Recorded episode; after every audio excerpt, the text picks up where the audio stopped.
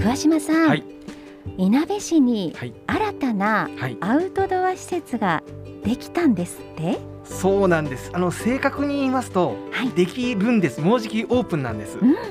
あの名前がですねはい。すごいですよ。山テラスと言います。山テラス？はい。あのアウトドアの施設なんですけども、はい。あの農業公園ってありますね。藤原町に。ありますね。金井地区なんですけど、んあの梅林皆さん見たこときっとあると思うんですけどもあの綺麗な梅の花が咲いてるあの梅林のはい。すぐ隣にうん。あのそこの山テラスと言われるアウトドアの施設キャンプ場が、えー7月の15日にオープンします。うーん。どんな特徴があるところなんですか？ここの特徴はですね珍しいのがはい。ペットと一緒に特に犬ですね。はい。あのペットと一緒に楽しめるアウトドア施設なんですよ。えすごいですね。そうなんです。意外によくあのキャンプを楽しみたいとか思う方があのいてもですね動物と一緒に行けなくて困ったなっていう人って結構声聞くんですよね。そうなんですよ、はい。私も犬飼ってるんですけれどもどこに預けてから行こうかなって考えちゃいます、なりますよね。うん。そうするとここに行きますとドッグランもあってあの犬はちゃんとそののびのびとした環境にあの置いとけてうん。その横そののびのびしてるのを横目に見ながらバーベキューしたりキャンプしたりうんあの楽しめますので本当にあの一緒の家族としてあの動物もですねあの参加できるっていうとても魅力的な施設です。すごいですねそうなんです。バーベキュー楽しみながら隣でワンコたちがはい、ドッグランのところで楽しめる？そうなんです。えー、こんなところがあるなんて知らなかったですそうなんです。これが間もなくオープンするんですけど、えーと特徴はそのペットと一緒っていうところだけじゃないんですわ。え？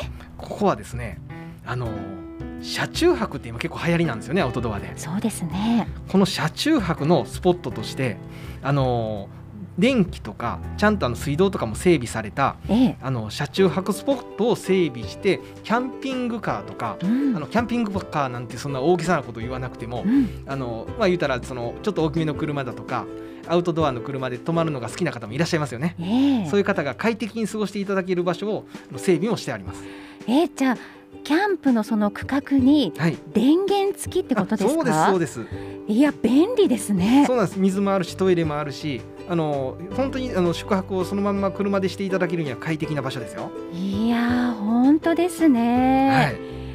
これは本当にペットを連れての方のみならず、はい普通にキャンプを楽しみたいという方にもおすすめですよね。そうなんです。あの特に車中泊はあの環境にも負荷が少ないこれからの新しい旅の仕方って言ってすごく注目を集めてて。うんあのいろいろ雑誌とかでも特集組まれるこれから来るアウトドアの新しい形なんで本当に注目の場所になってきて今後も多分こういう施設がいや要するにその車中泊に対応したうんあの整備された場所というのはどんどん増えていくと思いますね。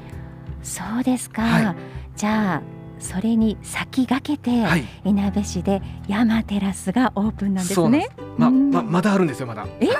まだあの魅力的な何です。か？はい、あのいろいろいっぱい小出し小出し言ってますけども あのここはですねはい。そのトレーラーハウスと言われるものがあってですね、うん。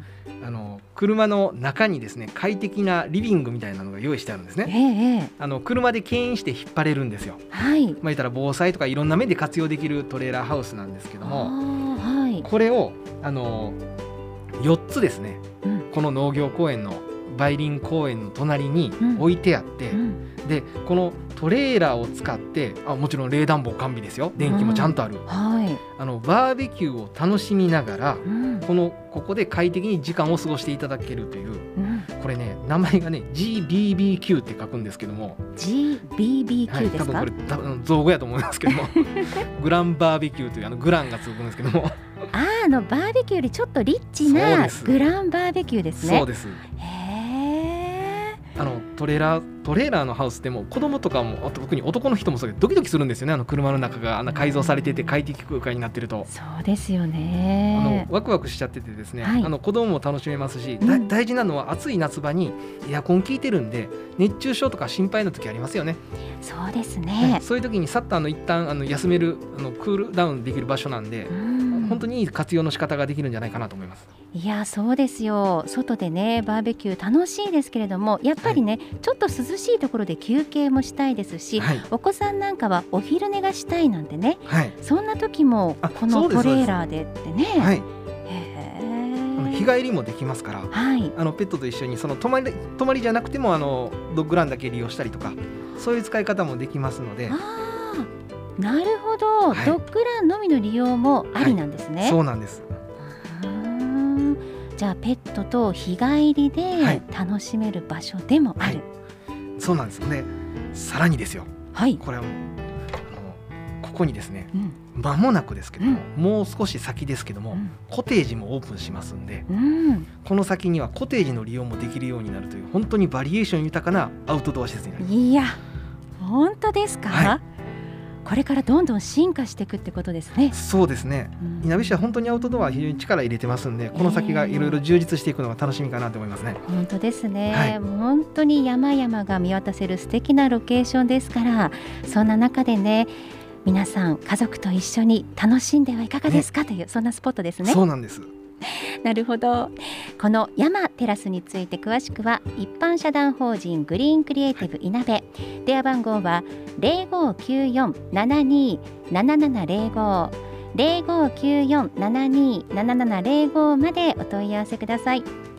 え今回は桑島美希人さんから新しいアウトドア施設山テラスについて伺いました。ありがとうございました。ありがとうございました